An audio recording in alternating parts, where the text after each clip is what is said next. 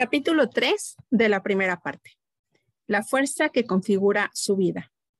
Los hombres viven por intervalos de razón bajo la soberanía del humor y la pasión. Sir Thomas Brown. Había estado practicando jogging durante media hora cuando sucedió de repente una docena de muchachos jóvenes empezaron a correr en su dirección. Antes de que tuviera tiempo de reaccionar, saltaron sobre ella la arrastraron hacia unos matorrales y empezaron a golpearla con tubos de plomo. Uno de los muchachos le daba continuas patadas sobre el rostro hasta que empezó a sangrar de forma abundante. Luego la violaron y la sodomizaron y la dejaron ahí dándola por muerta. Este crimen trágico e inimaginable sucedió hace pocos años en Central Park, Nueva York. Yo me encontraba ahí la noche en que sucedió. Me sentí impresionado, no solo por el salvajismo del ataque, sino incluso mucho más al saber quiénes habían sido los atacantes. Se trataban de muchachos con edades comprendidas entre los 14 y los 17 años. Al contrario de lo que sucede en los estereotipos, no eran pobres ni padecían de familia ni procedían de familias que hubieran abusado de ellos.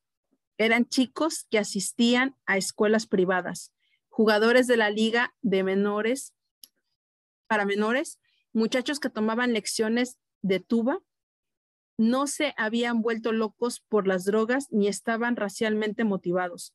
Cometieron el asalto y podrían haber asesinado a esta mujer de 28 años por una sola y exclusiva razón, por diversión. Incluso tenían un nombre para lo que habían hecho, desmandarse. A unos 400 kilómetros de distancia, en Washington, un avión se estrelló al despegar del Aeropuerto Nacional durante una ventisca de, nieve. Chocó contra el puente del Potomac durante la hora de tráfico punta, que se detuvo mientras los servicios de rescate de emergencia acudían a toda prisa, y el puente se convertía en una pesadilla de caos y pánico. Los bomberos y los servicios de rescate se vieron abrumados por la magnitud de la destrucción y se zambulleron una y otra vez en el río Potomac en un desesperado intento por salvar a las víctimas del accidente. Uno de los hombres salvó la vida de muchos otros, pero no la suya. Cuando el helicóptero de rescate llegó a su lado, ya se había deslizado por debajo de la superficie de hielo que cubría el agua. Ese hombre entregó su vida para salvarla de las personas que les eran totalmente desconocidas. ¿Qué le indujo a valorar tanto las vidas de las otras personas a las que ni siquiera conocía como para estar dispuesto a entregar la suya por ello? ¿Qué induce a una persona con una buena educación a comportarse de una forma tan salvaje y sin el menor remordimiento, mientras que otra entrega su propia vida para rescatar la de unos completos extraños. ¿Qué es lo, qué es lo que crea en un héroe o un canalla a un criminal o a un cooperante? ¿Qué es lo que determina la diferencia en las acciones humanas? A lo largo de mi vida he buscado apasionadamente la respuesta a estas preguntas. Hay una cosa que está clara para mí. Los seres humanos no somos criaturas aleatorias todo aquello que hacemos lo hacemos por alguna razón. Es posible que no seamos conscientes de la razón, pero no cabe la menor duda de que detrás de todo comportamiento humano hay siempre una sola fuerza impulsora. Esa fuerza afecta a cada una de las facetas de nuestras vidas, desde las relaciones y las finanzas hasta nuestros cuerpos y cerebros. ¿Qué es esa fuerza que le controla a usted, incluso ahora? Y que continuará controlándole durante el resto de su vida? El dolor y el placer. Todo aquello que hacemos usted y yo, lo hacemos o bien por una necesidad de evitar el dolor o por un deseo de obtener un placer.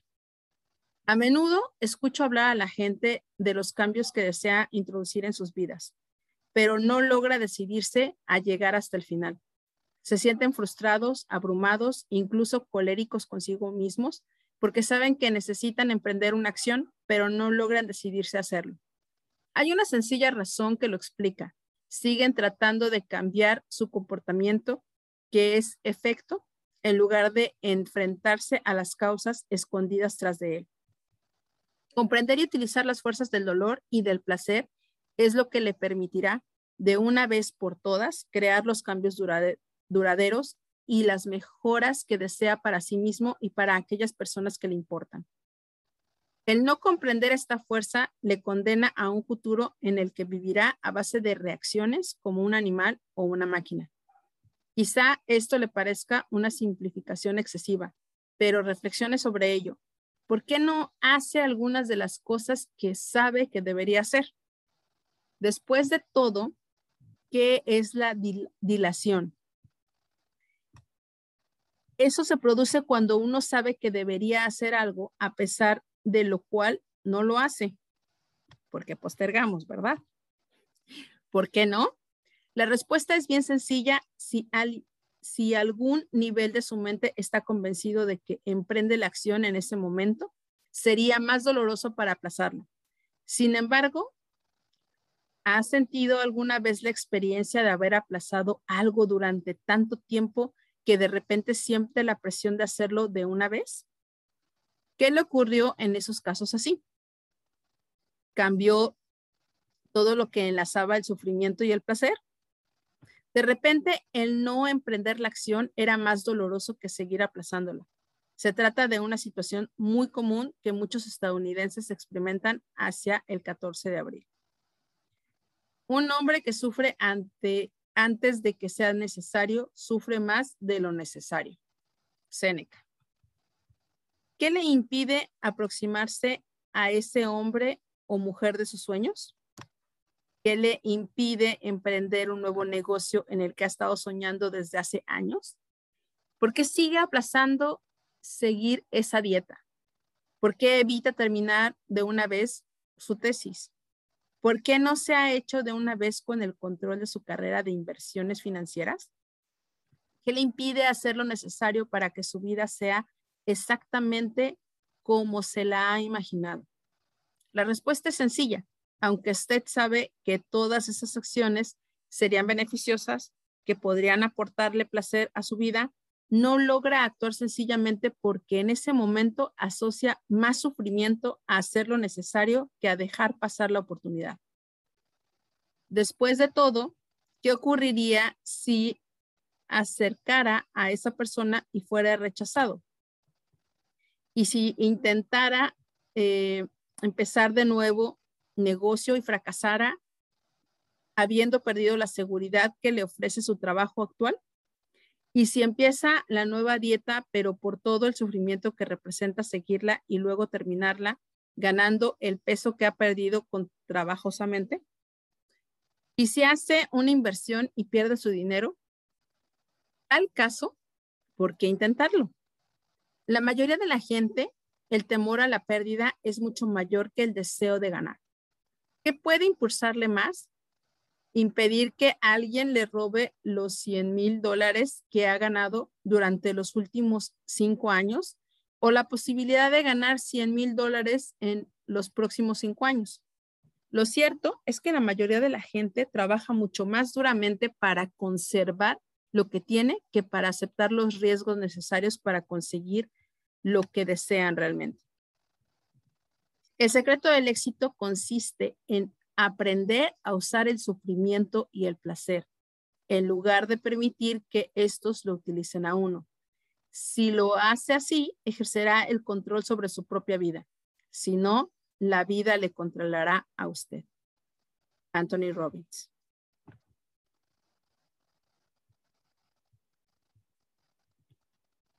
En las discusiones acerca de estos dos poderes gemelos que nos impulsan, aparece a menudo una pregunta interesante. ¿Por qué la gente puede experimentar sufrimiento y sin embargo negarse a cambiar? Porque todavía no ha experimentado el dolor suficiente, porque no ha llegado todavía a lo que denomino el umbral emocional. Si se ha encontrado alguna vez en una relación destructiva y ha tomado finalmente la decisión de usar su poder personal de emprender la acción y cambiar su vida, Probablemente lo ha hecho porque alcanzó un nivel de sufrimiento que no estaba dispuesto a seguir soportando. Todos nosotros experimentamos en nuestras vidas esa ocasión en que decimos, ya tengo bastante, nunca más, esto debe cambiar ahora. Ese es precisamente el momento mágico en el que el sufrimiento se convierte en nuestro aliado. Nos impulsa a emprender una nueva acción y a producir nuevos resultados. Nos sentimos más poderosamente impulsados a actuar. Sí, en ese momento empezamos a participar como el cambio creará también un mayor placer para nuestras vidas.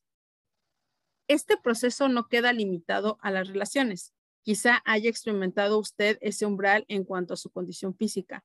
Terminó por sentirse harto debido a que no pudo encontrar plaza en un avión, no pudo ponerse una ropa o se cansaba al subir un tramo de escalera. Finalmente se dijo, ya está bien, y tomó una decisión. ¿Qué motivó esa decisión? El deseo de eliminar el sufrimiento de su vida y restablecer el placer. El placer del orgullo, de la comodidad, de la autoestima, de vivir la vida tal y como la ha diseñado usted mismo. Claro que hay muchos niveles de sufrimiento y placer. Por ejemplo, experimentar una sensación de humillación es una forma bastante intensa de dolor emocional. Una sensación de inconveniencia también lo produce. Lo mismo sucede con el aburrimiento. Evidentemente, alguna de estas sensaciones tiene menos intensidad, pero siguen representando un factor en la educación de la toma de decisiones. Del mismo modo, el placer también dice lo suyo en ese proceso. Buena parte de nuestros impulsos en la vida procede de haber anticipado que nuestras acciones nos producirán hacia un futuro más prometedor que el trabajo de hoy habrá valido la pena mañana, de que las recompensas del placer están cercanas. No obstante, también hay numerosos niveles de placer. Por ejemplo, el placer del éxtasis puede verse superado por el placer de la comodidad. A pesar de que la mayoría estemos de acuerdo en que el primero pueda ser más intenso, todo depende de, las, de los intereses del individuo. Por ejemplo, digamos que interrumpe usted su trabajo para almorzar y camina por un parque donde se está interpretando una sinfonía de Beethoven. ¿Se detendrá para escucharla? Eso depende, en primer lugar, del significado que asocia usted a la música clásica. Algunas personas serán capaces de dejarlo todo con tal de escuchar las energéticas notas de la sinfonía heroica. Para ellas, la música de Beethoven equivale a un placer puro. Para otras, sin embargo, escuchar cualquier clase de música clásica puede ser tan poco emocionante como observar cómo se seca la pintura. Soportar la música equivaldría a una medida de sufrimiento, por lo que se apresurará a cruzar el parque y regresar al trabajo. Quizá el sufrimiento asociado a llegar tarde al trabajo supera el placer que obtendría de escuchar las melodías familiares. O quizás está convencida de que disfrutar de la música en plena jornada laboral no es más que despilfarrar el tiempo precioso. Y el dolor de hacer algo que considera frívolo e inapropiado es mayor que el placer que podría aportarle la música. Nuestras vidas se ven cada día llenas de estas clases de negociaciones psíquicas. Nos hallamos sopesando constantemente nuestras acciones propuestas y el impacto que ejercerá sobre nosotros. La lección más importante de la vida. Donald Trump y la Madre Teresa se sienten impulsados por la misma fuerza. Quizá me diga, ¿se ha vuelto loco, Tony? ¿No podría haber elegido dos personas más diferentes? Es absolutamente cierto que sus valores se encuentran en extremos opuestos del espectro, pero ambos se sienten impulsados por el sufrimiento y el placer. Sus vidas se han visto configuradas por lo que han aprendido en cuanto a obtener placer y por lo que han aprendido en cuanto a lo que crea sufrimiento. La lección más importante que podemos aprender de la vida es que crea el sufrimiento para nosotros y que nos produce placer. Esa lección es diferente para cada uno de nosotros y en consecuencia también lo es, también lo son nuestros comportamientos. Se ha impulsado, ¿qué ha impulsado a Donald Trump a lo largo de su vida? Ha aprendido a obtener placer de tener los yates más grandes y caros, de adquirir los edificios más extravagantes, de hacer los tratos de negocios más astutos. En resumen, de acumular los juguetes más grandes y mejores. ¿A qué ha aprendido a vincular el sufrimiento? En las entrevistas que le han hecho, ha revelado que el mayor sufrimiento en la vida lo vincula a ser el segundo mejor. Eso equivale que él a un, eso equivale para él a un fracaso. De hecho, su mayor impulso por conseguir cosas procede de la compulsión por evitarlo. Eso para él constituye una motivación mucho más poderosa que su deseo de obtener placer. Muchos de sus competidores se han regocijado con el sufrimiento que, ha experimentado Trump como consecuencia del colapso de buena parte de su imperio económico. En lugar de juzgarle o a cualquier otro, incluido usted mismo, sería mucho más valioso comprender lo que le impulsa y sentir algo de compasión por su evidente dolor. En contraste con él, se encuentra el caso de la Madre Teresa. He aquí a una mujer tan profundamente preocupada por los demás que también sufre cuando ve el sufrimiento de las otras personas. Se sintió herida al ver la injusticia del sistema de castas de la India. Descubrió que al emprender una acción para ayudar a esta gente, el sufrimiento de ellos se atenuaba y también el de ella misma. Para la Madre Teresa, el significado último de la vida puede encontrarse en uno de los barrios más pobres de Calcuta, la ciudad de la alegría, repleta y a punto de estallar con millones de refugiados hambrientos y enfermos. Para ella, el placer puede consistir en chapotear sobre el barro, los desechos y la suciedad hasta las rodillas para llegar hasta una miserable cabaña y cuidar a los niños que viven en ella con sus pequeños cuerpos consumidos por el, por el cólera y la disentería. Se siente poderosamente impulsada por la sensación de que ayuda a los demás a salir de su miseria, alivia también su propio dolor, de que ayudarles a experimentar la vida de una forma mejor, dándoles placer. También le permitirá a ella sentir placer. Aprendió que situarse en primera línea por los demás constituye el bien más elevado y que eso le proporciona la sensación de que su vida tiene un verdadero significado. Aunque la mayoría de nosotros tendríamos que hacer un esfuerzo considerable para vincular la sublime humildad de la Madre Teresa con el materialismo de Donald Trump, aquí resulta esencial recordar que estas dos personas configuran configuraron sus destinos basándose en aquello a lo que vinculan el sufrimiento y el placer. Sus circunstancias y su educación también jugaron el papel en sus elecciones, pero en último término tomaron decisiones conscientes acerca de lo que la recompensa o el castigo representa para ellos. Sobre este tema puede consultarse una obra Sobrevivir el triunfo publicado por Ediciones Grijalvo, 1991. ¿A qué vincula el sufrimiento y el placer? Eso configura su destino. Una de las decisiones que han representado una diferencia tremenda en la calidad de mi vida es que a una edad muy temprana empecé a vincular un placer increíble con el hecho de aprender. Me di cuenta de que descubrir ideas y estrategias que pudieran ayudarme a configurar el comportamiento y la emoción humanos podía proporcionarme virtualmente todo aquello que deseaba en mi vida y era capaz de sacarme del dolor y entrar en un placer. Aprender a descifrar los secretos que se esconden detrás de nuestras acciones podía ayudarme a convertirme en una persona más rica o sentirme físicamente mejor, a conectar más profundamente con las personas que me importaban. Aprender me proporcionaba algo que dar, la oportunidad de aportar realmente algo de valor a todos aquellos que me rodeaban. Eso me ofrecía una sensación de alegría y plena realización.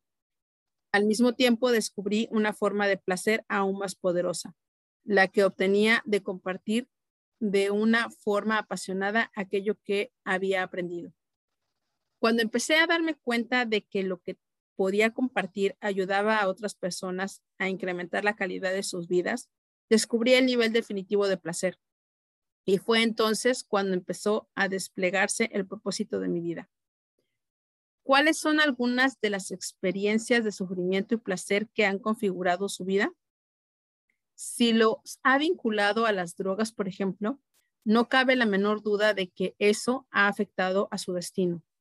Lo mismo sucede con las emociones que ha aprendido a asociar con el tabaco o el alcohol, con las relaciones e incluso con los conceptos de dar o de confiar. Si es usted médico, no es cierto que la decisión de seguir una carrera médica tomada hace muchos años se vio motivada por su creencia de que convertirse en médico le haría sentirse bien. Todos los médicos con los que he hablado vinculan un gran placer con el hecho de ayudar a la gente, a paliar el dolor, a curar la enfermedad y a salvar vidas. A menudo el orgullo de ser un miembro respetado de la sociedad fue una motivación adicional. Los músicos se han dedicado a su, eh, a su arte porque hay pocas cosas en la vida capaces de proporcionarles ese mismo nivel de placer. Y los presidentes de las grandes organizaciones han aprendido a vincular el placer con la toma de decisiones poderosas que tienen un enorme potencial para construir algo único y para construir contribuir a la vida de las otras personas de una forma duradera. Reflexione, por ejemplo, sobre las asociaciones limitadoras del dolor y el placer de la vida de John Belushi, Freddie Prince, Jimi Hendrix, Elvis Presley y Janis, Joplin y Jim Morrison. Su asociación con las drogas como una forma de escape, de satisfacción rápida o como un medio de salir del dolor y obtener un placer temporal provocaron su caída. Pagaron el precio definitivo por no haber sabido dirigir sus propias mentes y emociones. Piense en el ejemplo que fueron para millones de seguidores. Yo nunca aprendí a consumir drogas o alcohol.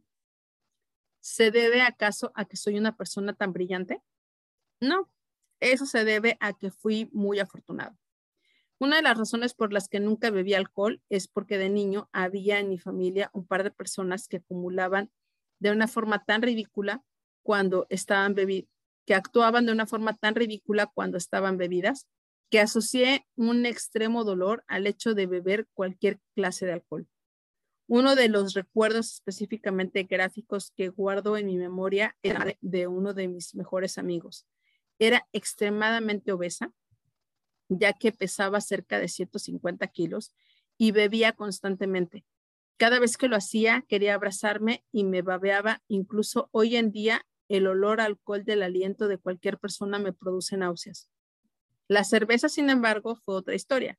Cuando tenía unos 11 o 12 años, no consideraba que la cerveza fuera una bebida alcohólica.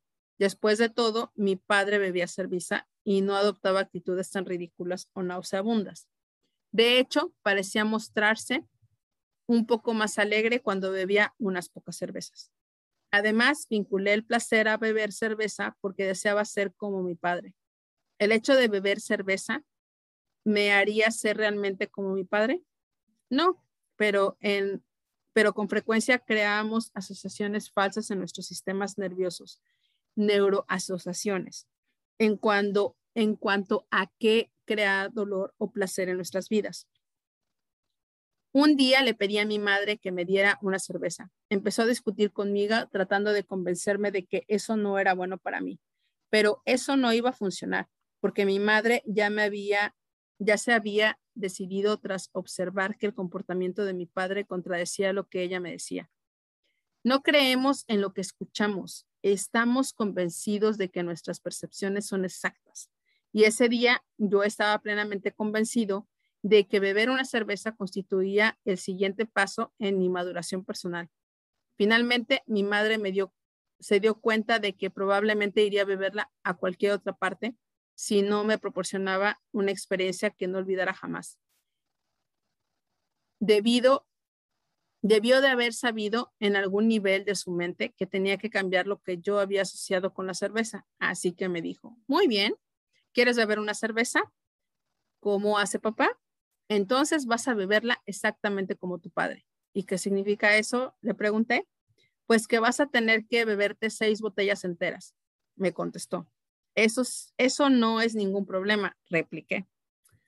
Y vas a tener que bebértelas aquí mismo y ahora, añadió ella. Cuando tomé el primer sorbo me pareció nauseabundo. No se parecía a nada de lo que había esperado. Claro que me, cuidé mucho de, de, claro que me cuidé mucho de admitirlo así porque después de todo se hallaba el juego mi orgullo. Así que tomé unos cuantos tragos más. Una vez terminada la primera botella dije, ahora estoy realmente lleno, mamá. Oh, nada de eso. Aquí tienes otra me dijo ella, abriéndola.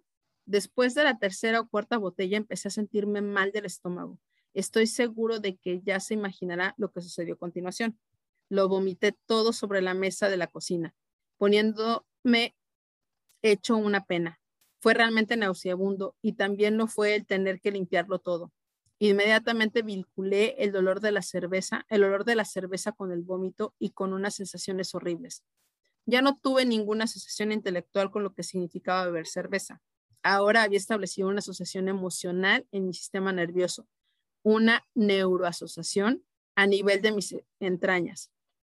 Había el punto en el que eso giraba claramente mis decisiones futuras. Como consecuencia de ello, jamás he vuelto a probar un trago de cerveza. Nuestras vinculaciones de sufrimiento y placer pueden producir un efecto secuencial en nuestras vidas Puede apostar que sí. Esta neuroasociación negativa que vinculé con la cerveza también afectó a muchas de mis decisiones en la vida. Influyó sobre con qué personas me relacioné en la escuela. Determinó la forma en que aprendí para obtener placer. Para ello no utilizaba el alcohol, sino el aprendizaje, la risa, el deporte. También aprendí que uno se sentía de una forma increíble al ayudar a otras personas, de modo que ya en la escuela me convertí en el tipo al que acudían todos los demás para contarles sus problemas y ayudarles a solucionarlos. Hacía que tantos ellos como yo nos sintiéramos bien. Hay algunas cosas que no, que no han, han cambiado a pesar de los años transcurridos. Tampoco utilicé nunca las drogas debido a una experiencia similar. Cuando me encontraba en tercero o cuarto curso, unos representantes del Departamento de Policías acudieron a nuestra escuela para mostrarnos algunas películas sobre las consecuencias de, las, de verse involucrado con el tema de las drogas. contemplé escenas de gente asesinada, inconsciente, violada o que saltaban por una ventana. Ya entonces, siendo un muchacho, asocié las drogas con la fealdad y la muerte, así que jamás las probé. Mi buena fortuna consistió en que la policía me había ayudado a formar neuroasociaciones dolorosas, incluso con la misma idea de usar drogas. En consecuencia, ni siquiera he considerado nunca esa posibilidad. ¿Qué podemos aprender de esto? Sencillamente lo siguiente.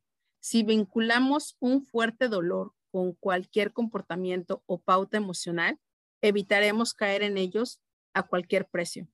Podemos utilizar esta comprensión para aprovechar la fuerza del dolor y del placer con objeto de cambiar virtualmente cualquier cosa de nuestras vidas, desde la costumbre de dejar las cosas para mañana hasta el uso de drogas. ¿Cómo podemos hacerlo? Digamos, por ejemplo, que desea usted mantener a sus hijos alejado de las drogas. El momento adecuado para hacerlo es antes de que experimenten y de que alguien más les enseñe la falsa asociación de que las drogas equivalen a placer. Mi esposa Becky y yo decidimos que la forma más poderosa de asegurarnos de que nuestros hijos no usaran jamás las drogas consistía en hacerles unir un gran sufrimiento a su uso. Sabíamos que a menudo que le enseñáramos lo que sucede realmente con las drogas, aunque éstas constituyen una forma útil de escape del dolor, para llevar a cabo esta tarea llamé a un viejo amigo, el capitán John Rondon, del Ejército de Salvación. Hace años que apoyó a John en un South Bronx, en Brooklyn, en sus esfuerzos de ayudar a la gente de sus vidas, elevando sus criterios, cambiando sus creencias limitadoras y desarrollando habilidades para la vida. Becky y yo nos sentimos muy orgullosos de la gente que ha utilizado lo que les hemos enseñado para abandonar las calles e incrementar la calidad de sus vidas. Siempre he utilizado mis visitas ahí como una forma de devolver algo y como un recordatorio de lo afortunado que he sido yo mismo. Eso me permite seguir apreciando la clase de vida que he tenido el privilegio de llevar. También me aporta perspectiva y mantiene mi vida equilibrada. Le expliqué mis propósitos al capitán John y este se ocupó de arreglar las cosas para llevar a mis hijos a una gira que jamás olvidarían y que les aportaría una experiencia muy clara de lo que hacen las drogas con el espíritu humano. Todo empezó con una visita de primera mano a un edificio de, apartamentos medio podrido e infestado de ratas. En cuanto entraron ahí, mis hijos se vieron asaltados por el hedor de unos suelos empapados de orines. La visión de los adictos gritando frenéticamente a lo que les observaban, de niñas prostituidas ofreciéndose al primero que pasara, y del llanto de los niños privados de toda clase de cuidados, mis hijos aprendieron así a vincular las drogas con la devastación mental, emocional y física. Esto sucedió hace cuatro años y medio, aunque desde entonces se han visto expuestos muchas veces a las drogas, nunca han tocado. Aquellas poderosas neuroasociaciones contribuyeron de forma significativa a configurar sus destinos. Si te sientes angustiado por cualquier cosa extrema, el dolor no se debe a la cosa en sí, sino a tu propia estimación sobre ella. Así pues, tienes el poder de eliminarlo en cualquier momento. Marco Aurelio. Nosotros no somos los únicos seres sobre el planeta que llevamos una vida interna tan rica que lo más importante para nosotros no son los acontecimientos en sí, sino cómo los interpretamos. Eso es lo que determina cómo pensamos acerca de nosotros mismos y cómo actuaremos en el futuro. Una de las cosas que nos hace ser tan especiales en nuestra maravillosa habilidad para adaptarnos, para transformar y manipular los objetos o las ideas y producir algo más agradable o útil. Y entre nuestros talentos de adaptación, uno de los más destacados es nuestra habilidad para tomar la experiencia bruta de nuestras vidas relacionadas con otras experiencias y crear a partir de ello un tapiz caleidoscópico de significados diferentes al de cualquier otra persona en el mundo. Solo los seres humanos pueden cambiar, por ejemplo, sus asociaciones de tal modo que el dolor físico se transforma en placer y viceversa. Podemos, por ejemplo, pensemos, por ejemplo, en una persona que sigue una huelga de hambre y se halla encerrada en una cárcel, alimentándose exclusivamente de una causa una causa es capaz de sobrevivir 30 días sin alimentos. El dolor físico que experimenta es considerable, pero se ve superado por el placer y la validez de estar atrayendo la atención del mundo hacia su causa. A un nivel más personal y cotidiano, los individuos que siguen unos regímenes físicos intensos para esculpir sus cuerpos han aprendido a vincular unas tremendas sensaciones de placer con el dolor del ejercicio físico intenso han transformado la incomodidad de la disciplina en la satisfacción del crecimiento personal. Y esa es la razón por la que su comportamiento es consciente y también lo son sus resultados. Gracias al poder de nuestras voluntades podemos sopesar algo como el dolor físico de la huelga de hambre frente al dolor psíquico de rendir nuestros ideales.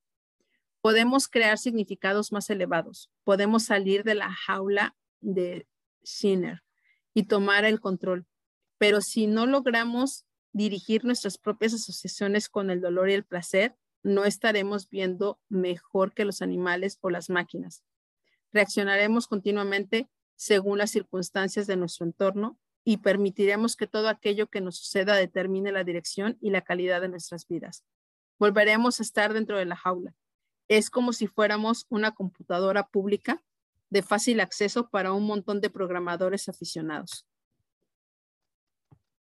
Ah, lo que es la jaula de Skinner, un famoso pionero de conductismo, también fue infame por la jaula pesebre en la que confinó a su hija durante los 11 primeros meses de su vida.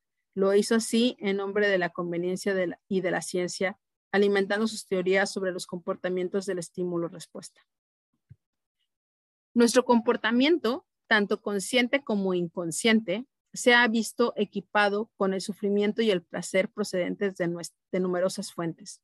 Los compañeros de la niñez, las madres, los padres, los maestros, los entrenadores, los héroes de, la, de las películas y las series de televisión, la lista es interminable.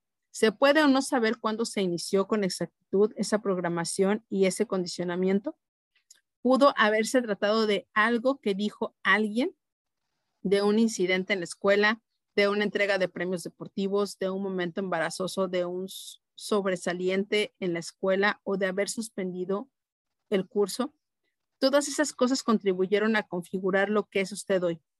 No me cansaré de resaltar que aquello a lo que usted vincula el dolor y el placer es lo que configura su destino.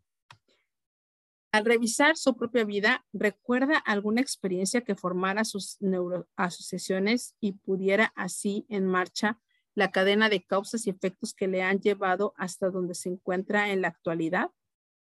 ¿Qué significado reciben las cosas? ¿Qué significado adscribe a las cosas? Si es soltero, contempla el matrimonio con ansia como una alegre aventura con el compañero de su vida o lo toma acaso como si fuera una pesada bola que le sujeta con una cadena. Cuando se siente esta noche a cenar, consumirá los alimentos de una forma práctica como una oportunidad de aportar nuevas energías a su cuerpo o los devorará como si única fuente de placer. Tanto los hombres como las mujeres se dejan dirigir con mayor frecuencia por sus corazones que por sus entendimientos. Lord Chesterfield.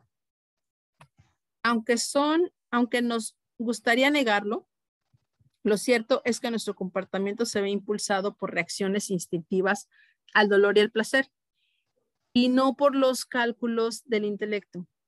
Desde una perspectiva intelectual, podemos estar convencidos de que comer chocolate es malo para nosotros, a pesar de lo cual seguimos comiéndolo. ¿Por qué? Porque no nos sentimos impulsados tanto por aquello que sabemos intelectualmente, sino más bien por aquello a lo que hemos aprendido a vincular al placer y el dolor. En nuestro sistema nervioso, son las neuroasociaciones, las asociaciones que hemos establecido en nuestro sistema nervioso, las que determinan lo que haremos, aunque nos gustaría creer que en nuestro intelecto lo que nos impulsa realmente en la mayoría de los casos son nuestras emociones, las sensaciones que vinculamos a nuestros pensamientos, las que nos impulsan. Muchas veces intentamos arrollar el sistema. Durante un tiempo nos mantendremos fieles a una dieta. Finalmente hemos cruzado la línea porque sentimos mucho dolor. Habremos resuelto el problema en ese momento pero si no hemos eliminado la causa del problema, este volverá a surgir. El último término, y para lograr un cambio duradero, debemos vincular el dolor con nuestro antiguo comportamiento, el placer con un nuevo comportamiento y condicionarlo de este modo hasta que sea consciente. Recuerde que todos nosotros estamos dispuestos a hacer más por evitar el dolor que por obtener placer seguir una dieta y arrollar nuestro sufrimiento a corto plazo. Mediante la pura fuerza de voluntad, nunca dura porque seguimos vinculando este al hecho de abandonar las comidas que engordan. Para que ese cambio sea duradero, tenemos que vincular el sufrimiento con el hecho de tomar esos alimentos, para que ya ni siquiera decimos hacerlo, y vincular el placer al hecho de alimentarnos de una forma nutritiva. La gente delgada y saludable está convencida de que nada sabe mejor que seguir delgado y le encantan los alimentos que le nutren. De hecho, suelen vincular placer al hecho de aportar el plato en el que todavía queda comida. Apartar el plato en el que todavía queda comida. Eso simboliza para ellos el hallarse en posesión del control sobre sus vidas. La verdad es que podemos aprender a condicionar nuestras mentes, cuerpos y emociones para vincular dolor o placer a aquello que elijamos. Al caminar, al cambiar lo que vinculamos al dolor y al placer, también cambiamos instantáneamente nuestros comportamientos. Tomemos el tabaco, por ejemplo. Todo lo que tiene que hacer consciente en vincular el dolor con el fumar y el placer suficiente con dejar el tabaco tiene capacidad para hacerlo ahora mismo. pero es posible que no quiera ejercer esa capacidad porque ha entrenado su cuerpo para vincular el placer con el fumar o porque teme dejar de fumar le resulte demasiado doloroso. Sin embargo, si conoce a alguien que ha dejado de fumar, descubrirá que este comportamiento ha cambiado en un solo día, el día en que cambió realmente lo que el tabaco significaba para esa persona. Si no tiene un plan para su vida, ¿alguien más lo tiene? La, misión de Madison Avenue, la, la misión de Madison Avenue consiste en influir sobre aquello a lo que vinculamos el dolor y el placer. Los publicitarios comprenden con toda claridad que lo que nos impulsa no es tanto el intelecto como las sensaciones que vinculamos con los productos de los que ellos hacen propaganda. En consecuencia, se han convertido en expertos en el aprendizaje de cómo usar músicas excitantes o suaves, imágenes rápidas o elegantes, colores brillantes o tenues y una gran variedad de otros elementos para situarnos en ciertos estados emocionales. Entonces, cuando nuestras emociones se hallan en un punto más alto, cuando las sensaciones son más intensas, nos proyectan continuamente una imagen de su producto hasta que lo vinculamos a las sensaciones deseadas. Pepsi empleó esta estrategia en una forma muy brillante para apoderarse de una mayor parte del, lucrativo mercado de las bebidas suaves, arrebatándoselo a un gran competidora, Coca-Cola. Pepsi observó el fenómeno, el fenomenal éxito de Michael Jackson, un hombre joven que se había pasado toda su vida aprendiendo cómo elevar las emociones de la gente por la forma en que usaba su voz, su cuerpo, su rostro y sus gestos. Michael cantaba y bailaba de una forma que estimulaba a un gran número de personas a sentirse increíblemente bien. Tanto que a menudo adquirían uno de sus álbumes para recrear esas mismas sensaciones. Pepsi se preguntó, ¿cómo podemos transferir esas sensaciones a nuestro producto? Su razonamiento fue que si la gente asociaba las mismas sensaciones agradables con Pepsi, tal y como lo hacía con Michael Jackson, comprarían Pepsi del mismo modo que comprarían los álbumes del cantante. El proceso de sujetar nuevas sensaciones a un producto o idea determinados es la transferencia integral necesaria para el condicionamiento básico, algo sobre lo que aprenderá más cosas en el capítulo sexto, cuando estudiemos la ciencia del condicionamiento neuroasociativo.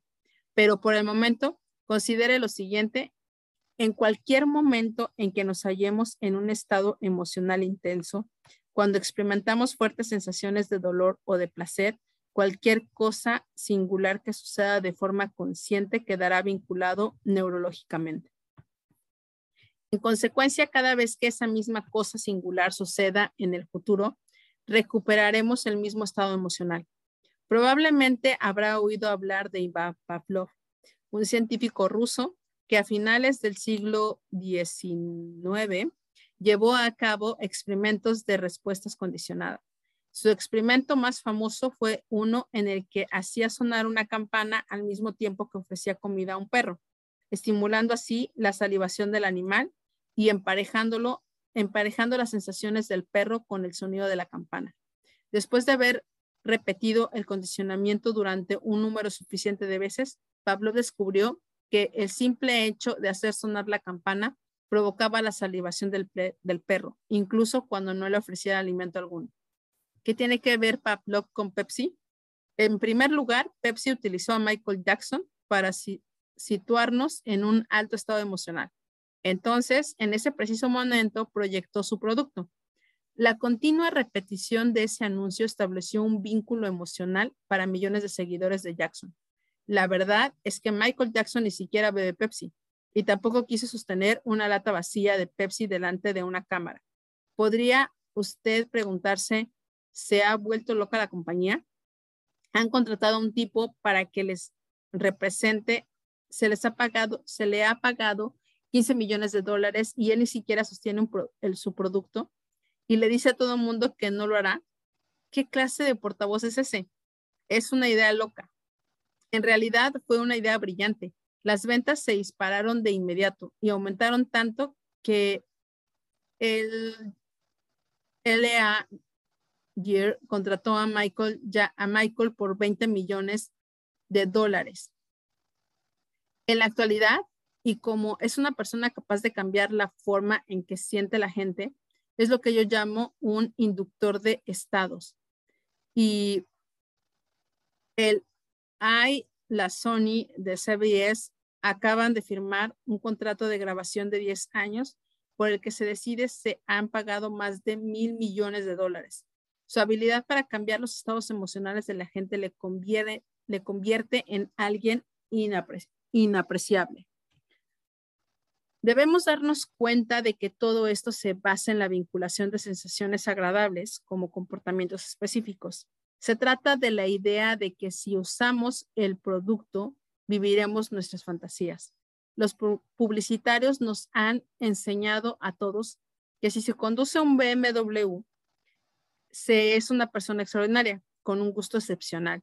Si se conduce un Hyundai, se es inteligente y frugal.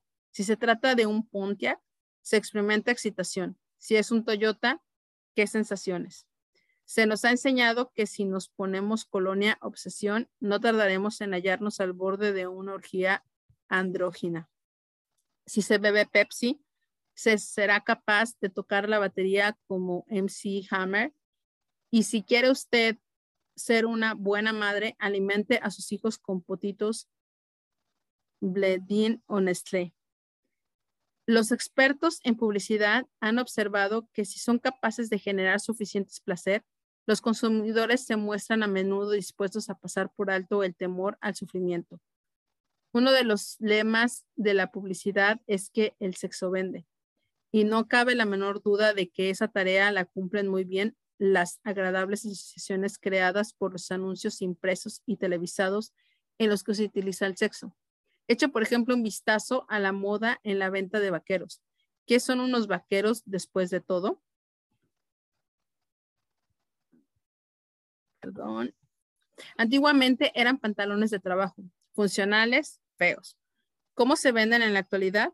Se han transformado en el símbolo internacional de todo aquello que sea sexy, que esté de moda y que sea juvenil. ¿Ha observado alguna vez un anuncio publicitario de Levi's 501? ¿Podría explicármelo? No tiene ningún sentido, ¿verdad? Son totalmente confusos, pero al final se obtiene la clara impresión de que cerca de ahí hubo algo de sexo. ¿Acaso ese tipo de estrategia logra vender pantalones vaqueros? Puede apostar que sí. En la actualidad, Levi's es el fabricante de vaqueros de Estados Unidos. Es el primer fabricante de vaqueros de Estados Unidos. El poder de condicionar la configuración de nuestras asociaciones se ve limitado a los productos como las bebidas refrescantes, los chocolates o los pantalones vaqueros? Desde luego que no. Tomemos, por ejemplo, la pequeña y humilde uva pasa. ¿Sabe qué? En 1986, el Consejo Asesor de la Uva Pasa de California esperaba una cosecha enorme, a pesar de lo cual empezaba a sentir pánico habían observado cómo caían las ventas año tras año a un ritmo de un 1% anual. Desesperados pidieron ayuda a su agencia de publicidad y pagaron y preguntaron qué podrían hacer. La solución fue muy sencilla. Necesitaban cambiar las sensaciones de la gente con respecto a las pasas. Según Robert, Robert Piney, antiguo director de Consejo Asesores, la mayoría de la gente consideraba las pasas como una fruta remota y aburrida. La tarea, pues, estaba clara. Había que inyectar una saludable dosis de atractivo emocional en la arrugada fruta, vincular con ella sensaciones que la gente deseara. Arrugada y seca. No son las sensaciones que la mayoría de la gente asocia con sentimientos de bienestar en sus vidas. Los productores de uvas pasas siguieron reflexionando. ¿Qué podemos asociar con las pasas que introduzca a la gente a desear comprarlas? En esta misma época, un antiguo éxito de Moto estaba disfrutando de un resurgimiento a nivel nacional. Se titulaba Lo escuché a través de la vida, en un juego de palabras con su otro significado, a través de un medio de comunicación clandestino. Los productores de uvas pasas pensaron, ¿y si tomamos esas sensaciones de hacer sentir bien a la a mucha gente y las vinculamos con las pasas para hacer que el público las vea con un entusiasmo. Contrataron a un animador muy innovador llamado Will Pinton, quien creó unas 30 figurillas de arcilla en forma de pasas, cada una de ellas con una clara personalidad, para que se movieran al son de la melodía de Motown. En estos momentos nacieron las uvas pasas de California. Su primera campaña publicitaria provocó una reacción inmediata y logró vincular con éxito las sensaciones que esperaban los productores de pasas. Mientras la gente observaba el baile de las pequeñas pasas, vincularon unas fuertes sensaciones de diversión, humor y placer a una fruta que hasta entonces les había parecido tan aburrida. La uva pasa fue reinventada como la esencia del clima californiano y el mensaje no explicado de cada uno de esos anuncios era que si las comía también se sentiría entusiasmado. El resultado, la industria de la, uva, de la uva pasa fue rescatada de su devastadora caída de las ventas y alcanzó un factor de crecimiento anual del 20%. Los productores de pasas habían conseguido cambiar las asociaciones de la gente. En lugar de vincular el aburrimiento a la fruta, los consumidores habían aprendido a vincular a ella sensaciones de estímulo y diversión. Claro que el uso de la publicidad como una forma de condicionamiento no se limita a los productos físicos. Afortunada o desgraciadamente vemos continuamente cómo se usan la televisión y la radio como herramientas para cambiar aquello que asociamos con los candidatos en el proceso político. Nadie lo sabe mejor que Roger Ailes, analista político y configurador de la opinión pública. Él fue el representante de las elecciones claves de la fructífera campaña de Ronald Reagan contra Walter Donald en 1984 y en 1988 también dirigió la campaña de George Bush contra Michael Dukasky. Ailes diseñó una estrategia destinada a transmitir tres mensajes específicamente negativos sobre Dukasky y que era blando en materia de defensa, medio ambiente y crímenes. Eso hizo que la gente vinculara con, el sensación, con él sensaciones dolorosas. Uno de los anuncios presentaba a Dukakis como un muchacho que juega a la guerra. En un ataque, otro parecía echarle toda la culpa de la contaminación en el puerto de Boston. El más notable de todos mostraba a unos criminales que eran liberados de las cárceles de Massachusetts y que salían por unas puertas abatibles, al mismo tiempo que jugaban con la publicidad ampliamente negativa generaban en todo el país por el incidente Willie Horton, un asesino convicto al que se le concedió un permiso de salida como parte de un convertido programa entendido como el Dukakis o que luego no regresó a la cárcel y que fue detenido detenido diez meses más tarde por haber aterrorizado a una joven pareja, violar a la mujer y agredir al hombre. Muchas personas no estuvieron de acuerdo con el enfoque negativo de esos anuncios. Personalmente me parecieron muy manipuladores, pero resulta difícil argumentar contra el nivel de éxito que alcanzaron basado en el hecho de que la gente está dispuesta a hacer más por evitar el sufrimiento que por obtener el placer. A mucha gente no le gustó la forma en que se acabó, en que se llevó a cabo aquella campaña y una de esas personas fue el propio George Bush. Pero era difícil argumentar contra la realidad de que el sufrimiento constituye uno de los motivos más poderosos para configurar el comportamiento de la gente. Tal y como dice Ailis, los anuncios negativos lograron su propósito con mayor rapidez. La gente suele prestar más atención a este tipo de anuncios.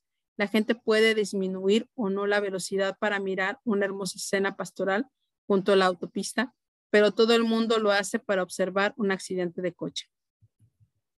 No cabe la menor duda de la efectividad de la estrategia de Ailes. Bush obtuvo una clara mayoría del voto popular y apabulló a Dukakis en uno de los mayores fracasos de la historia electoral. La fuerza que configura la opinión mundial y los hábitos de compra de los consumidores es la misma fuerza que configura todas nuestras acciones. Depende de usted y de mí el que asumamos el control de esa fuerza y decidamos nuestras propias acciones de modo consciente, porque si no somos capaces de dirigir nuestros propios pensamientos, caeremos bajo la influencia de aquellos que nos condicionarán para que nos comportemos tal y como ellos desean que lo hagamos.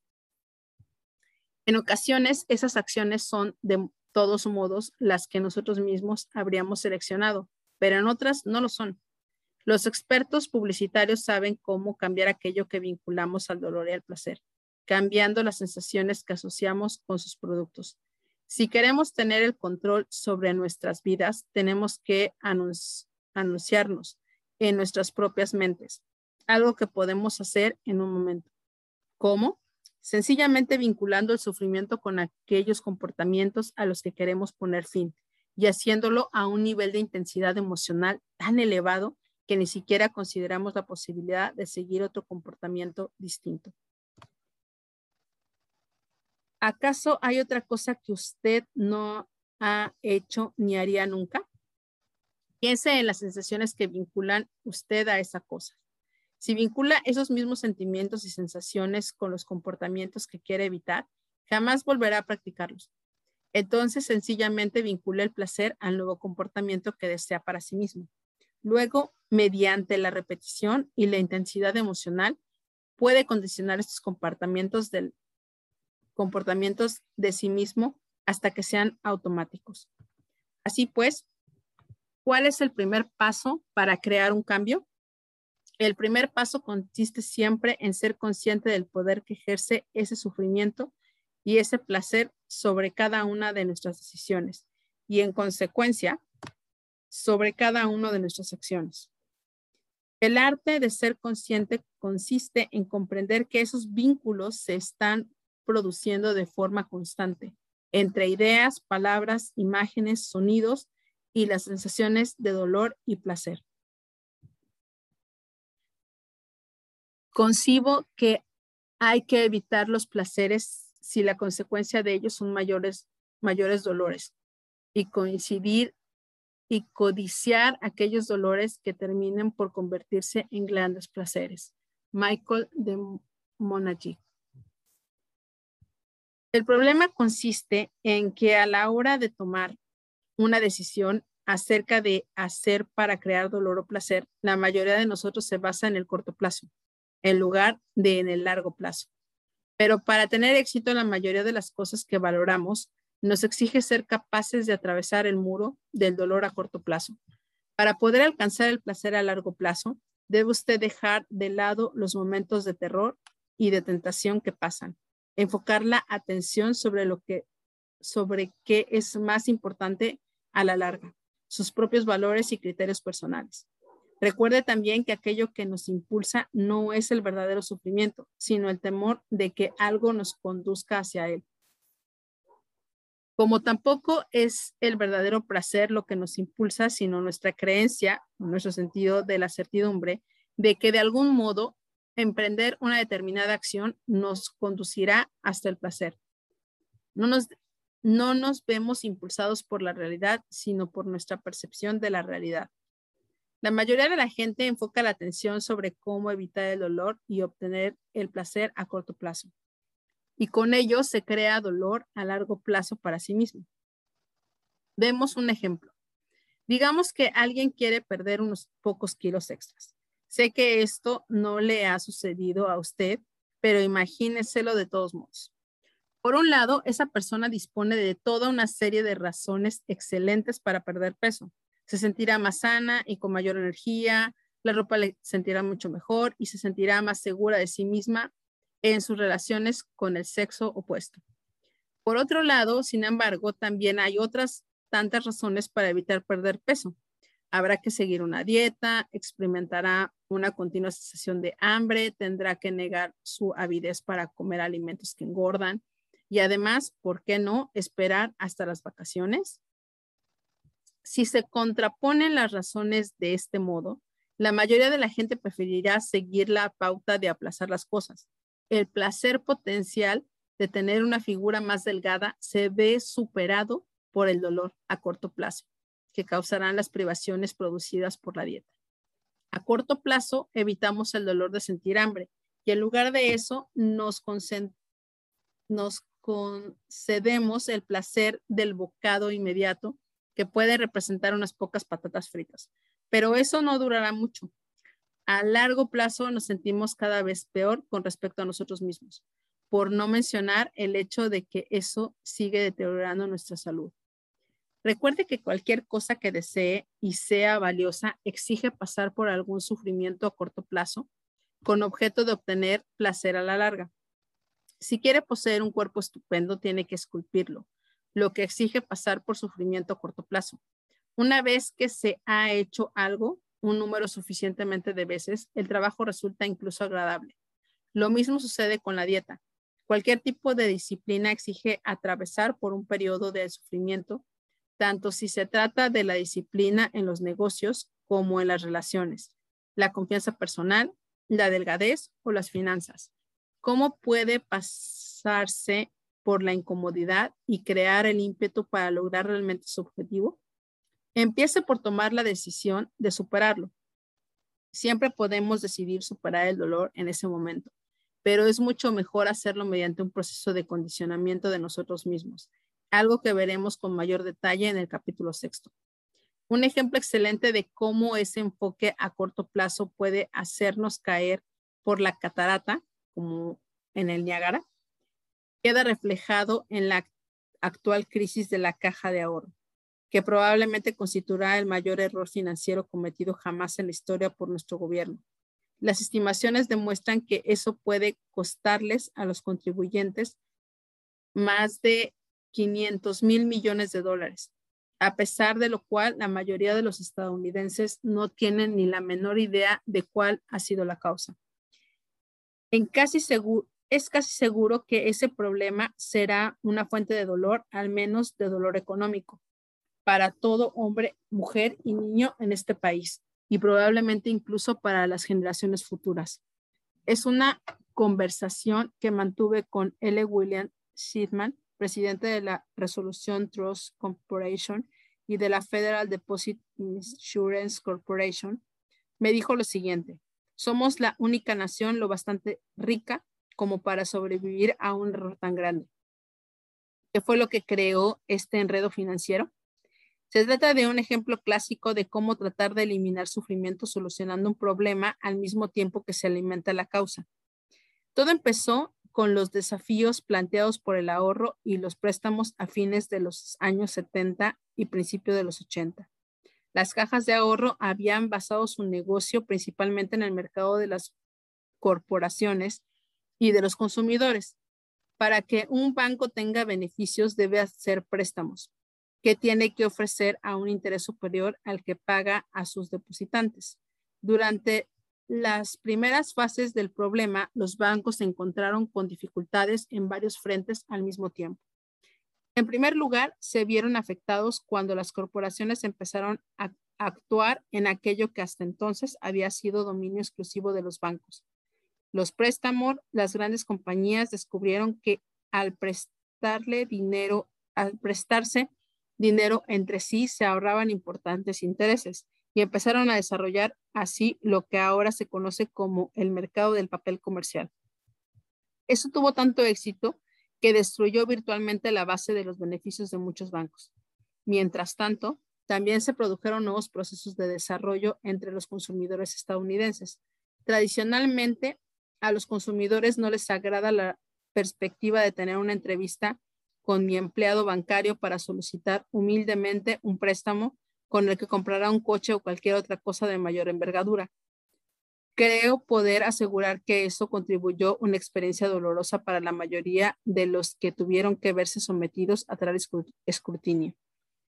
En esta situación, el consumidor no solía sentirse como un cliente valioso.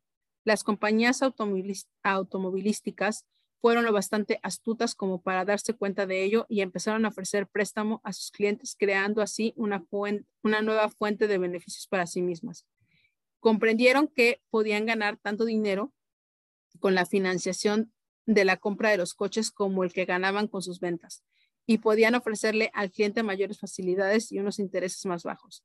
Su actitud naturalmente era muy diferente a lo de los banqueros. Tenían un gran interés en asegurarse que el cliente consiguiera su préstamo.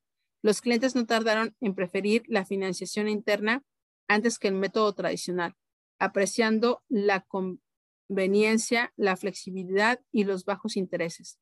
Todo el asunto se dirimía en un solo lugar, y el cliente era atendido por una persona cortés que deseaba cerrar su negocio.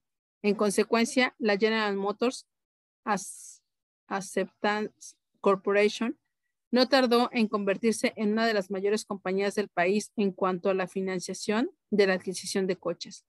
Uno de los últimos bastiones de los préstamos bancarios era el mercado inmobiliario, pero los intereses y la inflación se habían puesto por las nubes, alcanzando en un solo año el 18%.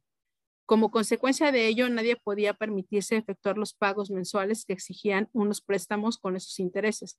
Y como bien puede imaginarse, el mercado de los préstamos inmobiliarios quedó barrido del mapa.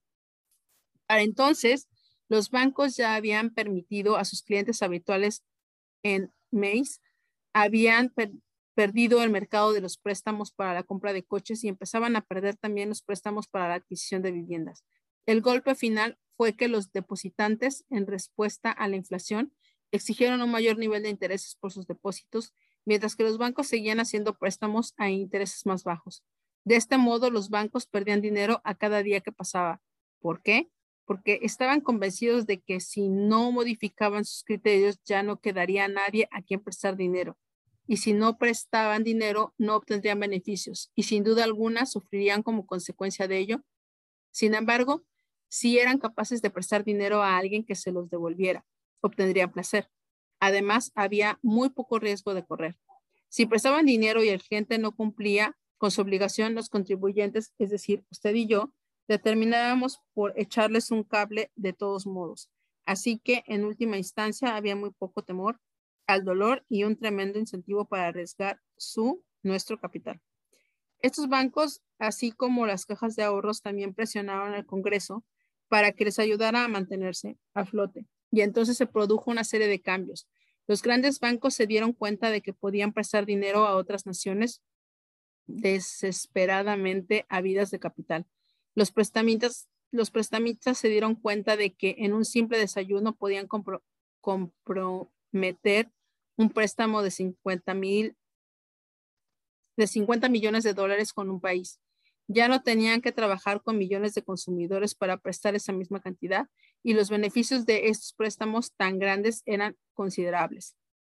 Los directores bancarios y los jefes de los departamentos de préstamos recibían a menudo compensaciones relacionadas con el tamaño y el número de préstamos que eran capaces de lograr.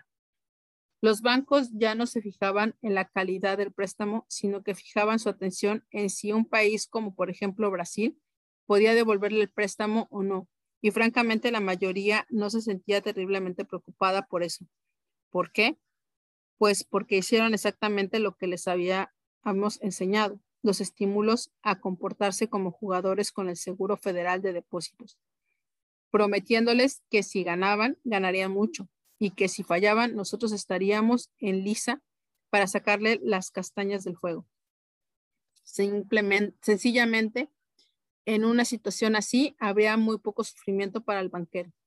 Los bancos pequeños no se disponían de los recursos para prestar a los países extranjeros. Descubrieron que lo mejor que podían hacer era prestar dinero para crear complejos comerciales en el propio país.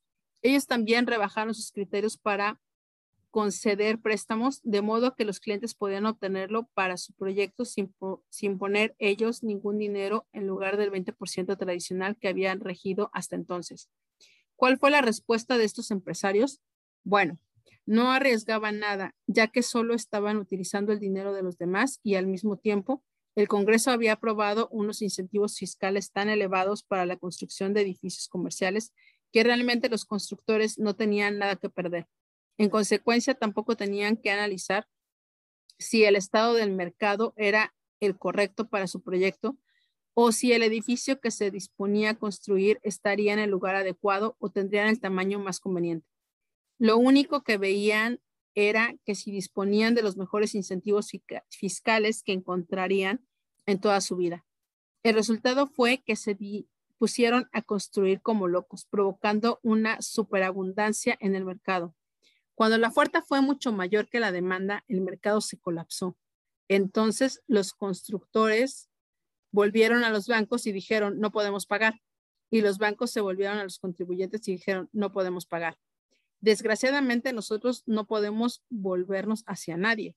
Y lo que es peor, la gente se ha dado cuenta del abuso y ahora predomina la idea de que todo aquel que es rico tiene que haberse aprovechado de alguien. Eso significa que se han creado actitudes negativas con respecto a todos aquellos que actúan en los negocios y que a menudo son las mismas personas que proporcionan los puestos de trabajo que permiten progresar a los estadounidenses. Toda esta confusión ilustra nuestra falta de comprensión acerca de la dinámica del dolor-placer y lo poco aconsejable que se trata de solucionar problemas a largo plazo con soluciones a corto. El dolor y el placer también son directores de escena del drama global Hemos vivido durante muchos años una escalada en la carrera armamentista con la URSS. Las dos naciones no hacían más que fabricar más y más armas como amenaza mutua. Si tratabas de hacerme daño, responderemos haciendo más daño aún.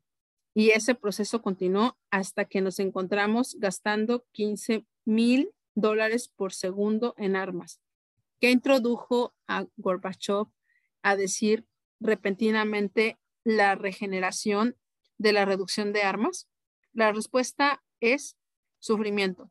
Empezó a asociar un fuerte dolor con la idea de tratar de competir con nuestra acumulación de armamento. Financieramente se trataba de algo que no era factible, ni siquiera podían alimentar a su propio pueblo.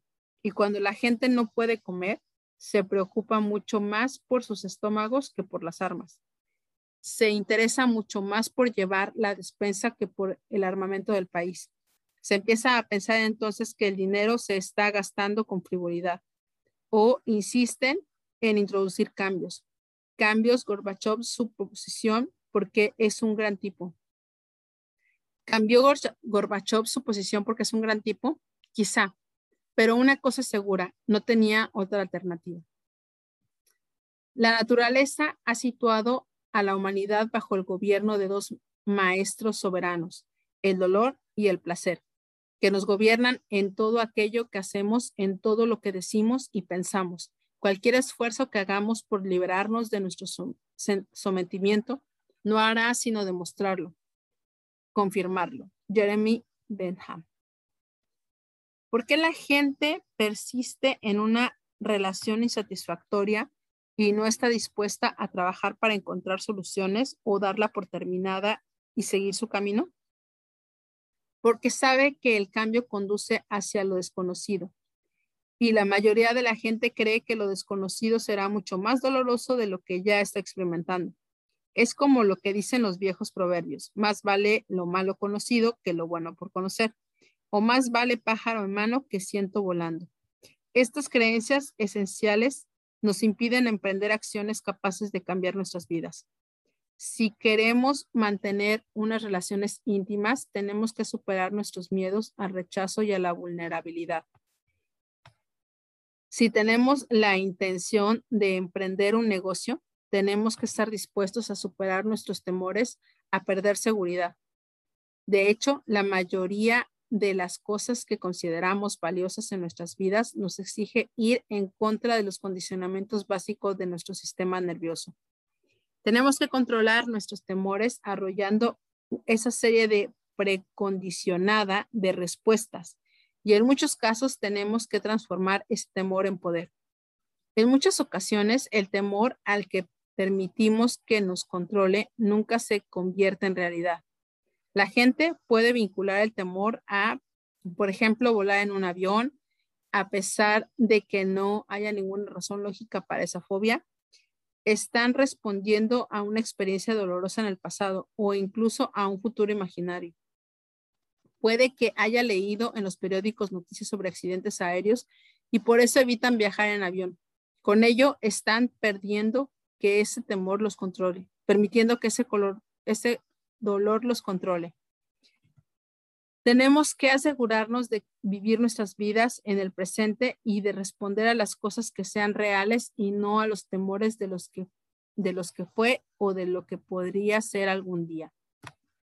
La clave consiste en recordar que no nos alejamos del dolor real, sino que nos alejamos de lo que creemos nos conducirá hacia él. Hagamos algunos cambios ahora mismo. En primer lugar, escriba cuatro acciones que necesite emprender y que haya estado posponiendo. Quizá necesite perder algo de peso o dejar de fumar. Quizá necesite comunicarse con alguien que, que le atrae o volver a conectar con alguien importante para usted. En segundo lugar, bajo cada una de esas acciones, escriba la respuesta a la siguiente pregunta. ¿Por qué no he emprendido esta acción? ¿Qué dolor he vinculado en el pasado con esta acción? La contestación a esa pregunta le ayudará a comprender que ha asociado un mayor dolor a emprender la acción que a no hacerlo. Sea honrado consigo mismo. Si piensa, no he asociado ningún dolor con esta acción, reflexione un poco más. Quizás el dolor sea muy sencillo. Quizás solo se trate del sufrimiento de poner un poco de tiempo sacando, sacando, sacándolo de su apretado programa. Tercero, anote todo el placer que ha experimentado en el pasado al concederse la relación de esta pauta negativa. Por ejemplo, si cree que debe perder algo de peso, ¿por qué ha seguido comiendo pastas, paquetes de patatas fritas y botellines de soda? Está evitando el dolor de privarse de eso, ¿cierto? Al mismo tiempo, ¿por qué se le hace sentir bien ahora mismo? Le proporciona placer, un placer inmediato y nadie quiere abandonar esas sensaciones. Para crear un cambio perdurable necesitamos encontrar una nueva forma de obtener el mismo placer sin ninguna de sus consecuencias negativas. Identificar el placer que se haya estado obteniendo le ayudará a saber cuál es su objetivo. Cuatro, anote cuál será el, el precio que tendrá que pagar si no cambia ahora. ¿Qué ocurrirá si no deja de comer tanto azúcar y grasa?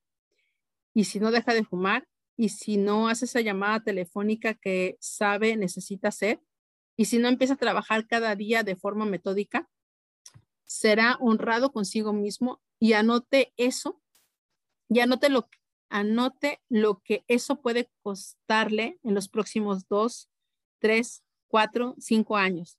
¿Qué le va a costar emocionalmente? ¿Qué le va a costar en términos de autoimagen? ¿Qué le costará a su nivel de energía física? ¿Qué le costará a sus sentimientos de autoestima o financieramente? ¿Qué le costará en sus relaciones con las personas que más le importan? ¿Y cómo le hace sentir eso? No se limite a decir, me costará dinero o, o engordaré. Eso no es suficiente. Debe recordar que son las emociones las que nos impulsan. Así que asocie y use ese dolor como amigo, como algo que puede impulsarlo hacia un nuevo nivel de éxito. El paso final consiste en anotar todo el placer que decidirá al emprender cada una de esas acciones ahora mismo. Haga una lista enorme que le impulse emocionalmente, que consiga estimularle de verdad. Obtendré las sensaciones de haber conseguido, conseguido el control real de mi vida, de saber que estoy a cargo de ella. Adquiere un nuevo nivel de confianza en mí mismo. Obtendré vitalidad y salud física. Seré capaz de fortalecer todas mis relaciones desarrollaré una mayor fuerza de voluntad que podré utilizar en cualquier otro ámbito de mi vida, que mejorará ahora mismo en todas estas formas y seguirá mejorando durante los próximos dos, tres, cuatro, cinco años. Al emprender esta acción, viviré mi sueño. Imagine todos los impactos positivos tanto en el presente como a largo plazo. Le animo a tomarse ahora mismo el tiempo necesario para completar este ejercicio y para aprovechar el gran impulso que ha estado acumulando a medida que leía estas páginas del libro. Carpe diem, aprovecha el día. No hay ningún otro momento para el, como el presente, pero si no puede esperar un momento más a pasar al capítulo siguiente, entonces hágalo así. Asegúrese, sin embargo, de regresar más tarde a este ejercicio. Demostrar y demostrarse a sí mismo el control que ejerce sobre los poderes gemelos del dolor y el placer. Este capítulo le ha mostrado una y otra vez que aquello a lo que vinculamos el dolor y el placer configura cada uno de los aspectos de nuestras vidas, que tenemos el poder para cambiar esas asociaciones y en consecuencia nuestras acciones y destinos. Pero para hacerlo debemos comprender. Ok, este es el tercer capítulo de la primera parte Y lo que haré es mandarles un formato para que podamos trabajar precisamente lo que son estos poderes gemelos de el placer y el dolor y entonces podamos trabajar muy profundamente para hacer cambios importantes en nuestra vida. Gracias, chicas. Bye.